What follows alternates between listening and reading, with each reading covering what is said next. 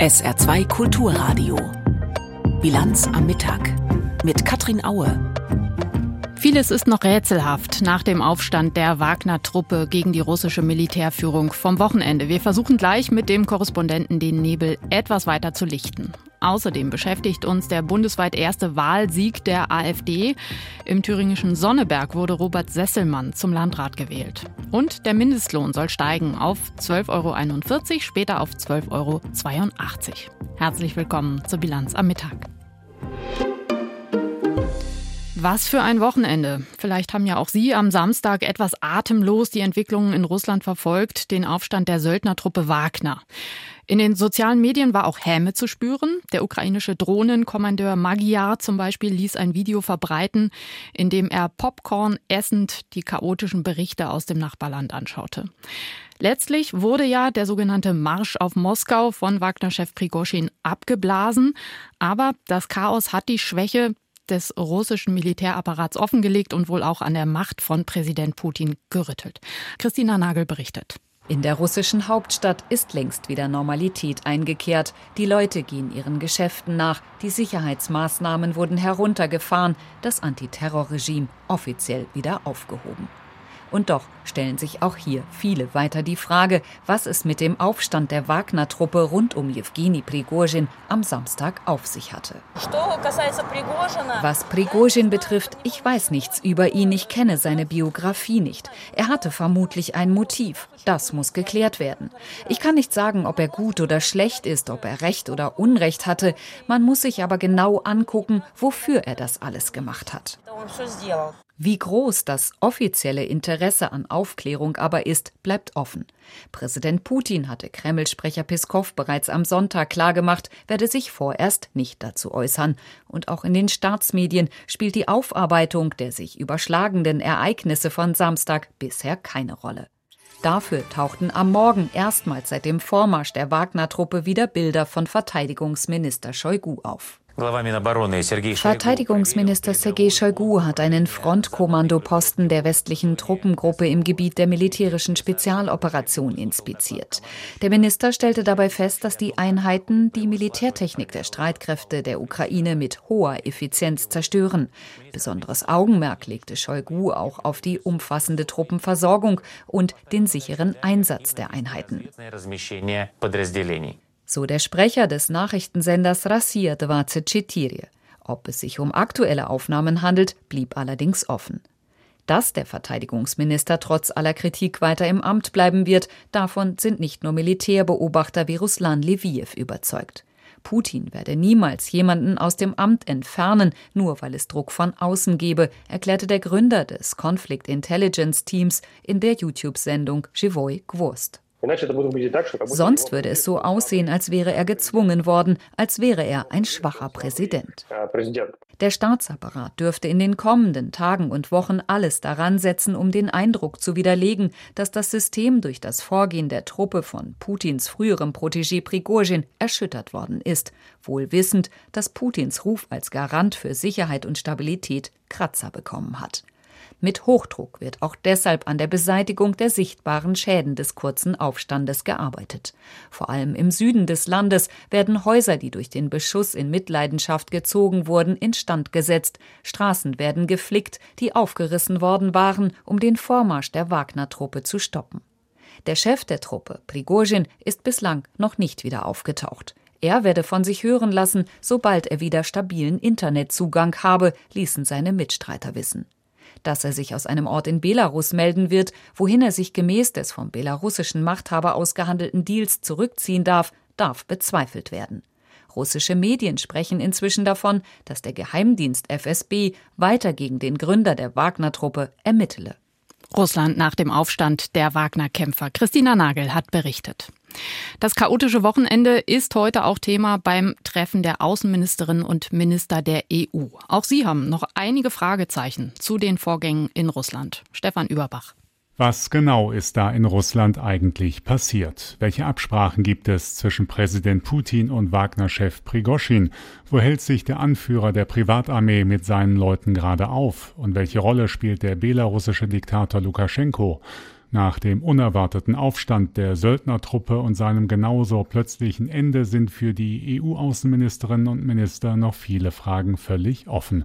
Nur eins scheint sicher, der Machtkampf in Moskau ist längst nicht vorbei. Für EU-Chefdiplomat Josep Borrell ist seit diesem Chaos-Wochenende in Russland die wichtigste Erkenntnis, dass der von Putin entfesselte Krieg gegen die Ukraine und das Monster, das Putin mit der Wagner-Gruppe geschaffen habe, sich jetzt gegen seinen Schöpfer richten. The most important conclusion is that the war against Ukraine and the monster that Putin created with the Wagner, the monster is acting against his creator. Die deutsche Außenamtschefin Annalena Baerbock hat eine lange geplante Südafrika-Reise um einen Tag verschoben, um bei dem EU-Treffen in Luxemburg dabei sein zu können. Auch sie spricht von einem innenpolitischen Machtkampf in Russland, in den sich Europa nicht einmischen werde. Es ist nach wie vor unklar, was dort geschieht. Ich sage ganz klar, was dort geschieht und nicht, was dort geschah. Denn es ist offensichtlich nur ein Akt in diesem russischen Schauspiel. Was aber sehr klar ist, mit diesem brutalen Angriffskrieg zerstört Russland, zerstört Putin sein eigenes Land. Österreichs Außenminister Alexander Schallenberg vergleicht Wladimir Putin mit Goethes Zauberlehrling. Auch der russische Präsident werde die Geister, die er gerufen habe, jetzt nicht mehr los. Ich würde so sagen, es sollte sich Putin eigentlich ein Vorbild an Prigozhin nehmen und auch umkehren. Genauso unvorhersehbar wie die weitere Entwicklung in Moskau sind die möglichen Konsequenzen aus der Revolte der Wagner-Gruppe, etwa für den russischen Angriffskrieg in der Ukraine oder die Aktivitäten der Söldnerarmee in anderen Ländern wie Mali, Libyen oder dem Sudan. Sollte Wagner-Chef Prigoschin seine Leute jetzt tatsächlich in Belarus zusammenziehen, wäre das aber auch eine Gefahr für die Sicherheit Europas, sagt der litauische Außenminister Gabrielius Landsbergis. Es hat nur einen halben Tag gebraucht, um Militäreinheiten bis 200 Kilometer vor Moskau zu bringen. Wie schnell können die wohl durch Belarus marschieren und an der Grenze von Litauen auftauchen? Wir müssen auch unsere Lage im Auge behalten und extrem ernst nehmen. Klar ist, für die militärische Unterstützung der Ukraine stellt die EU frisches Geld zur Verfügung. Der Europäische Friedensfonds, der einen Großteil der Rüstungshilfe finanziert, wird um dreieinhalb Milliarden Euro aufgestockt. Eigentlich wollte die Ministerrunde heute bereits die Auszahlung von weiteren 500 Millionen für Kiew freigeben. Allerdings blockiert Ungarn den entsprechenden Beschluss, weil die größte Bank des Landes auf einer ukrainischen Liste mit Unterstützern von Russlands Angriffskrieg geführt wird. Für für das ungarische Veto haben die anderen Mitgliedstaaten kein Verständnis. Der niederländische Außenminister Wopke Hoekstra sagt es so: Diese Verzögerung ist mehr als unglücklich. Das muss und kann sehr viel schneller gehen. Ich finde das ehrlich gesagt mehr dan ungelukkig. Dit moet en kan sneller. Vom EU-Außenministertreffen in Luxemburg hat Stefan Überbach berichtet. Währenddessen hat Verteidigungsminister Pistorius bekannt gegeben, dass 4000 Bundeswehrsoldatinnen und Soldaten dauerhaft ins NATO-Partnerland Litauen verlegt werden sollen. Eine robuste Brigade wird das genannt. Lothar Lenz. Boris Pistorius hält sich zurzeit in Litauen auf, weil er dort eine Militärübung der Bundeswehr verfolgt. Bis zum 7. Juli üben mehr als 1000 Soldaten mit Panzern und anderen Fahrzeugen die Sicherung der Ostflanke der NATO. Deutsche Truppen für Litauen, das ist eine Antwort auf den Angriffskrieg Russlands gegen die Ukraine. Bereits im vergangenen Sommer hatte die Bundesregierung zugesagt, eine Kampfbrigade in das südlichste Land des Baltikums zu entsenden. Zurzeit ist aber nur ein Gefechtsstand mit etwa 20 Soldaten dauerhaft in Litauen stationiert. Der größte Teil der Panzergrenadierbrigade hält sich in Deutschland bereit und soll im Krisenfall innerhalb von zehn Tagen nach Litauen verlegt werden. Jetzt sagt die Bundesrepublik erstmals eine dauerhafte Stationierung großer Truppenteile in Litauen zu. Boris Pistorius. Deutschland ist bereit, dauerhaft eine robuste Brigade in Litauen zu stationieren. Wir reden hier am Ende über die Verteidigung unserer gemeinsamen Freiheit und wir wissen alle, Freedom is not for free. Und das heißt eben auch entsprechende Verpflichtungen gegenseitig zu übernehmen. Die Regierung in Vilnius hatte eine solche Unterstützung durch Bundeswehrtruppen mit großem Nachdruck gefordert. Verteidigungsminister Pistorius sagte, für eine dauerhafte Stationierung der Bundeswehrkräfte müsse noch Infrastruktur geschaffen werden, unter anderem für die Unterbringung der Soldatinnen und Soldaten. Litauen ist seit fast 20 Jahren Mitglied der EU und der NATO und grenzt direkt an die russische Enklave Kaliningrad. Wir kommen noch einmal zurück zum Aufstand der Wagner-Gruppe am Wochenende in Russland. Der hat ja nicht nur in Europa für Unruhe gesorgt. Auch China meldet sich jetzt zu Wort mit einer klaren Ansage. Man stellt sich demonstrativ hinter Wladimir Putin. Steffen Wurzel. Der Vorfall mit der Wagner-Gruppe sei eine innere Angelegenheit Russlands, erklärte die Sprecherin des chinesischen Außenministeriums Mao Ning in Peking. China unterstütze Russland bei der Aufrechterhaltung der nationalen Stabilität. Mao wiederholte damit fast wortgleich die schriftliche Stellungnahme der Staats- und Parteiführung von gestern Abend. China sei ein befreundeter Nachbar Russlands, außerdem umfassender strategischer Partner für die wörtlich Koordinierung der neuen Ära. Nach außen gibt sich Chinas Staats- und Parteiführung demonstrativ zurückhaltend. Intern aber dürfte der am Samstag offen ausgetragene Machtkampf in Russland für erhebliche Unruhe gesorgt haben in Peking, sagt Jakub Jakubowski, Vizedirektor des Center for Eastern Studies in Warschau. The turmoil in Russia the weakening position of, of Putin in Russia is a very bad news. Die Wirren vom Wochenende und die nun geschwächte Position Wladimir Putins sind sehr schlechte Nachrichten für die Führung in Peking, sagt China-Experte Jakubowski. Das gelte ganz grundsätzlich für alle Szenarien, die die Führung Russlands schwach aussehen lasse. Geopolitisch gesehen sorgt sich Chinas kommunistische Führung vor kaum etwas so sehr wie vor politischer Instabilität in Russland. Staatschef Wladimir Putin ist einer der wichtigsten politischen Verbündeten für die Staats- und Parteiführung in Peking. Beide Seiten verbindet vor allem ihre anti-amerikanische und antidemokratische Politik, trotz aller Gegensätze und Konflikte aus der Vergangenheit. Chinas Generalsekretär Xi Jinping bezeichnete sich in den vergangenen Monaten immer wieder als engen Freund Putins eine Schwächung des russischen Staatschefs könnte abfärben auf Xi, vermutet China-Experte Jakubowski. Uh, Während Putin in den vergangenen Monaten im eigenen Land schwächer wurde, hat Chinas Führung ihre Unterstützung für ihn ausdrücklich ausgeweitet. Seit Oktober hören wir von chinesischen Offiziellen und auch von Xi Jinping persönlich immer wieder, dass nur Putin Russland zu echter Größe führen könne. Greatness. Gestern reiste Russlands Vizeaußenminister Andrei Rudenko nach Peking. Er traf sich mit dem chinesischen Außenminister Qin Gang. Einzelheiten wurden nicht bekannt. In Chinas Staatsmedien hieß es nur, Qin und Rudenko hätten über die bilateralen Beziehungen gesprochen und über andere regionale und internationale Angelegenheiten. Den russischen Angriffskrieg auf die Ukraine hat Chinas Führung bisher nicht öffentlich verurteilt oder kritisiert. Sie bezeichnet ihn auch nicht als Krieg, sondern spricht meistens von Ukraine-Krise oder von der Situation in der Ukraine. Die chinesischen Medien haben in den vergangenen Monaten immer wieder das russische Narrativ verbreitet, wonach die USA und die NATO schuld seien am Krieg in der Ukraine. Die AfD hat ihr erstes Landratsamt gewonnen im thüringischen Sonneberg. Das ist gleich unser Thema nach den Meldungen von Isabel Tentrup. Der Bundesgerichtshof in Karlsruhe hat die Hürden für Schadenersatzklagen von Dieselkäufern in Deutschland deutlich gesenkt. Autobauer müssen demnach auch dann zahlen, wenn sie fahrlässig gehandelt haben, entschied der Bundesgerichtshof. Was das in jedem Einzelfall bedeutet, ist noch offen. Die Stimmung in der deutschen Wirtschaft hat sich im Juni deutlich verschlechtert. Nach Angaben des IFO-Instituts fiel der Index gegenüber dem Vormonat um drei Punkte auf 88,5 Zähler. Es ist der tiefste Stand seit gut einem halben Jahr. Im verarbeitenden Gewerbe habe sich das Geschäftsklima erheblich verschlechtert, aber auch unter Dienstleistern im Handel und am Bau trübte sich die Stimmung ein. Beim Ausbau von Stromautobahnen quer durch Deutschland soll es in den kommenden Jahren Fortschritte geben. Die Bundesnetzagentur teilte mit, man werde bis Ende nächsten Jahres 2800 Kilometer Hochspannungsleitungen genehmigt haben und ein Jahr später 4400 Kilometer. Die Stromautobahnen sollen den windreichen Norden mit dem industriestarken Westen und Süden Deutschlands verbinden und die Versorgung mit Ökostrom gewährleisten. Bisher verlief der Ausbau eher schleppend. government.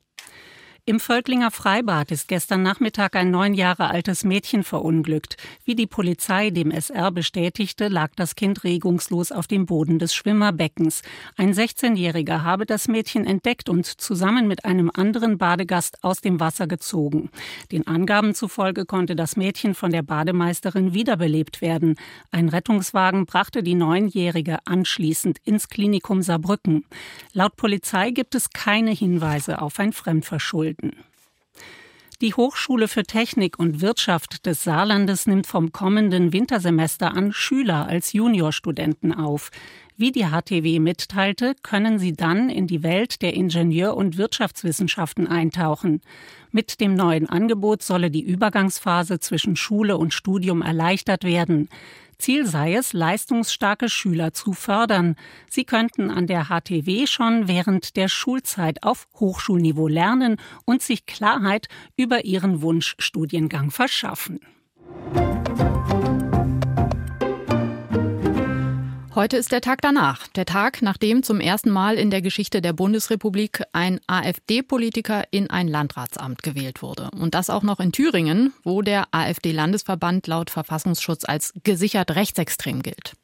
Robert Sesselmann von der AfD wird künftig Landrat in Sonneberg. Bettina Ehrlich berichtet. Sesselmann bat die anderen Kreistagsfraktionen kurz nach seinem Wahlsieg um Zusammenarbeit. Ob sie diese gewähren, ist derzeit unklar. Wie der Vorsitzende der gemeinsamen Fraktion von Linke und Grüne, Uwe Schlammer, sagte, werde sich die Fraktion erst im Laufe der Woche zusammensetzen und dazu beraten.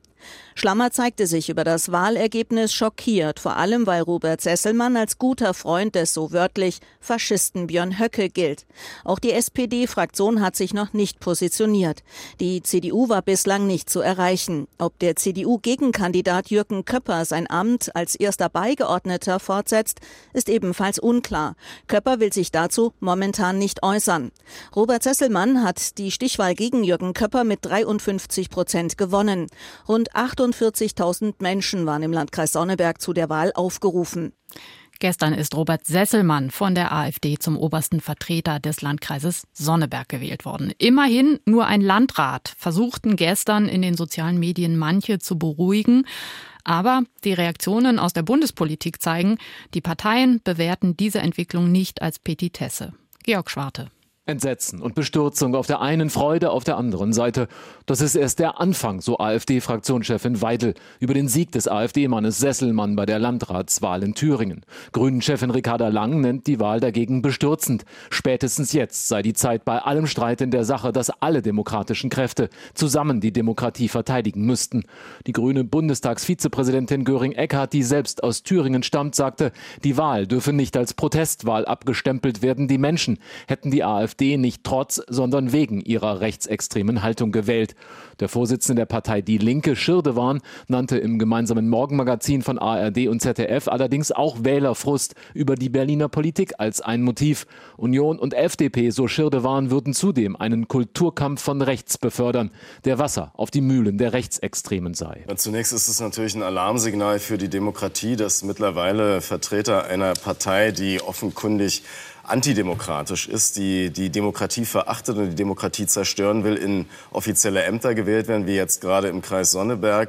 Von daher müssen wir jetzt ganz genau darüber nachdenken, wie man Demokratie stärken kann an dieser Stelle und wie man vor allem, und das ist ja in Ostdeutschland, in Thüringen, Sonneberg, wie man auch die Erfahrung der Ostdeutschen jetzt wieder so in die politische Debatte einspeisen kann, dass sie sich eben nicht frustriert der AfD zuwenden, sondern demokratischen Parteien. Das internationale Auschwitz-Komitee sagte, eine Mehrzahl der Wählerinnen und Wähler habe sich offensichtlich aus der Demokratie verabschiedet und sich bewusst für eine von einem Nazi dominierte Zerstörungspartei entschieden.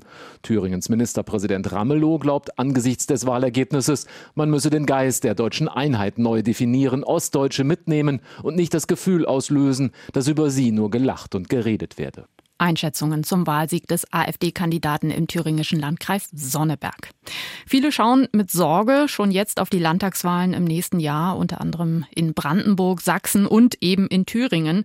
Was kann bis dahin getan werden, wurde der Soziologe Wilhelm Heidmeier schon heute früh hier auf SA2 Kulturradio gefragt. Was man tun? Das ist natürlich eine Frage, die schon längst hätte beantwortet sein müssen und ich bin völlig entsetzt, dass jetzt von Alarmzeichen für die Demokratie gesprochen wird. Wo waren die denn alle die ganzen Jahre? Die Parteiverbote sind keine wirksame Maßnahme, weil sich die Leute immer wieder neu erfinden. Dann müssen Repräsentationslücken geschlossen werden, dass Menschen nicht den Eindruck haben, sie würden nicht wahrgenommen und seien deshalb ein Nichts.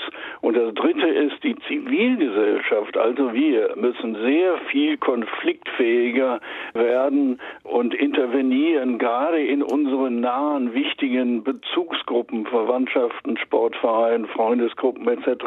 Wir sind auch gefragt und nicht nur die Politik oder der Verfassungsschutz.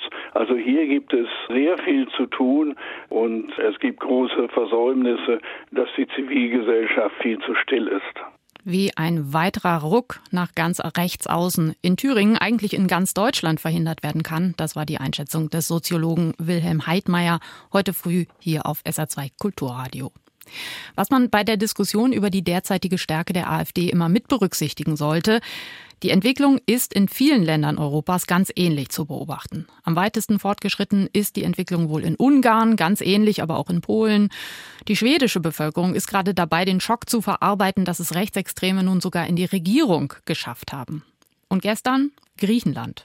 Dort ist der Rechtsaußenflügel im Parlament bei den gestrigen Neuwahlen deutlich gestärkt worden. Dazu der Kommentar von Moritz Pompel. Es hätte die wohl langweiligste Wahl seit langem werden können in Griechenland, denn kaum einer hatte Zweifel daran, dass Kyriakos Mitsotakis von der konservativen Nea Demokratia das Rennen machen würde. Bei der Wahl Ende Mai hatte er 41 Prozent der Stimmen bekommen und weil er sich nicht auf die Suche nach einem Koalitionspartner machen wollte, hat er sich für die jetzigen Neuwahlen entschieden. Mit einem anderen Wahlsystem, wonach dem Gewinner besonders viele Bonussitze im Parlament zustehen. Mitsotakis hatte für den Fall von Neuwahlen extra das Wahlrecht geändert. Jetzt mit seinem glasklaren Sieg mit 40,5 Prozent kann er problemlos alleine weiter regieren. Und trotzdem ist diese Wahl bemerkenswert, denn ins Parlament ziehen drei rechte Parteien ein. Eine davon mit immerhin fünf Prozent völlig überraschend, die Spartaner, Nachfolger der verbotenen goldenen Morgenröte. Die Neuwahlen innerhalb kurzer Zeit rächen sich doppelt. Einmal bei der Wahlbeteiligung mit 52 Prozent extrem niedrig und durch die Neuwahlen hat Mitsotakis Protestwähler förmlich heraufbeschworen. Nach der ersten Wahl Ende Mai stand das Votum des Volkes bereits fest, alle nochmal zum Wählen zu schicken, nur weil Mitsotakis keine Lust auf eine Koalition hatte, eine Zumutung. Davon abgesehen wäre eine Koalition aus mehreren Gründen besser für Griechenland gewesen. Ein schwerer Abhörskandal hat das Land in den letzten Jahren erschüttert. Politiker, Journalisten, Militärs, abgehört durch den griechischen Geheimdienst, über den Mitsotakis das Sagen hat. Ein Untersuchungsausschuss zum Thema ist eine Farce. Abgeordnete der Nea Demokratia haben regelmäßig verhindert, dass tiefer gebohrt wird. Hätte Mitsotakis eine Koalition mit dem abgehörten Chef der sozialdemokratischen PASOK, Nikos Androulakis, eingehen müssen, es hätte der Aufklärung womöglich geholfen. Auch in anderen Fällen hat Mitsotakis in seiner ersten Amtszeit kein ehrliches Bild abgegeben. Erst im Mai war auf einem Video ein klar dokumentierter Fall eines Pushbacks publik geworden, also die illegale Rückführung von Migranten in Richtung Türkei. Wir machen keine Pushbacks, hat Mitsotakis immer wieder gesagt. Das sieht schlicht nach der Unwahrheit aus. Und jetzt, nach dem Untergang eines Flüchtlingsbootes mit vermutlich hunderten Menschen an Bord, steht Griechenlands Küstenwache noch stärker in der Kritik. Mitsotakis war zu dem Zeitpunkt zwar nicht im Amt, sondern eine Übergangsregierung, aber die hat seine harte Flüchtlingspolitik fortgeführt. Die Griechinnen und Griechen haben mehrheitlich für Mitsotakis gestimmt, weil er das Land nach Jahren der Krise wirtschaftlich vorangebracht hat. Alexis Tsipras von der linken Syriza vertrauen immer weniger Menschen im Land. Und wirtschaftlich betrachtet ist es gut, dass Mitsotakis weitermachen kann. Aber für die Demokratie, für die Einhaltung von Menschenrechten und für die Rechtsstaatlichkeit wäre eine Wahl mit anschließender Koalition besser gewesen. Die Meinung von Moritz Pompel, unserem ARD-Korrespondenten für Griechenland. Der Mindestlohn in Deutschland soll ab kommendem Januar auf 12,41 Euro pro Stunde steigen. Das empfiehlt die Mindestlohnkommission der Bundesregierung. Die Kommission ist ein Gremium, das im Auftrag der Regierung auslotet, wie sich der Mindestlohn entwickeln sollte. Oliver Neuroth. 41 Cent mehr pro Stunde. Ab 2025 sollen weitere 41 Cent dazukommen. Dieser Vorschlag steht am Ende einer 13-stündigen Sitzung von Arbeitnehmer- und Arbeitgebervertretern und Wissenschaftlern. Zum ersten Mal ist der Beschluss nicht einstimmig gefallen, sondern per Mehrheitsentscheidung. Die Gewerkschaften hatten bis zuletzt auf einen Mindestlohn von 13,50 Euro gepocht. DGB-Vertreter Körzel nannte das Ergebnis absolut nicht zufriedenstellend. Nach seinen Worten bedeutet eine Erhöhung des Mindestlohns im Centbereich in Wirklichkeit ein Lohnverlust für viele Beschäftigte mit Blick auf die Inflation. Es treffe vor allem Frauen und Menschen im Osten Deutschlands. Der Hauptgeschäftsführer der Bundesvereinigung der Arbeitgeberverbände Kampeter sprach von einem schwierigen wirtschaftspolitischen Umfeld, in dem man habe entscheiden müssen. Zustimmung zu dem Vorschlag kommt vom Wirtschaftsflügel der Union. Der Vorschlag geht jetzt an den Bundesarbeitsminister. Er kann ihn übernehmen, wovon ausgegangen wird. Theoretisch kann die Bundesregierung den Vorschlag der Kommission aber auch ablehnen, dann bliebe der Mindestlohn unverändert. Zuletzt war der Mindestlohn im vergangenen Oktober angehoben worden von 10,45 Euro pro Stunde auf 12 Euro. Das Wetter im Saarland. Viel Sonne, heute wieder aber die Temperaturen sind nicht mehr ganz so hoch wie am Wochenende. Bis 23 Grad heute maximal im Hochwald und bis 27 Grad in Homburg. Dazu, dazu kann es frische bis starke Böen geben. Morgen mal Sonne, mal Wolken. Es bleibt aber trocken bei bis 25 Grad. Und dann steigen die Temperaturen wieder peu à peu an und Regen ist in den nächsten Tagen erstmal nicht in Sicht. Das war die Bilanz am Mittag.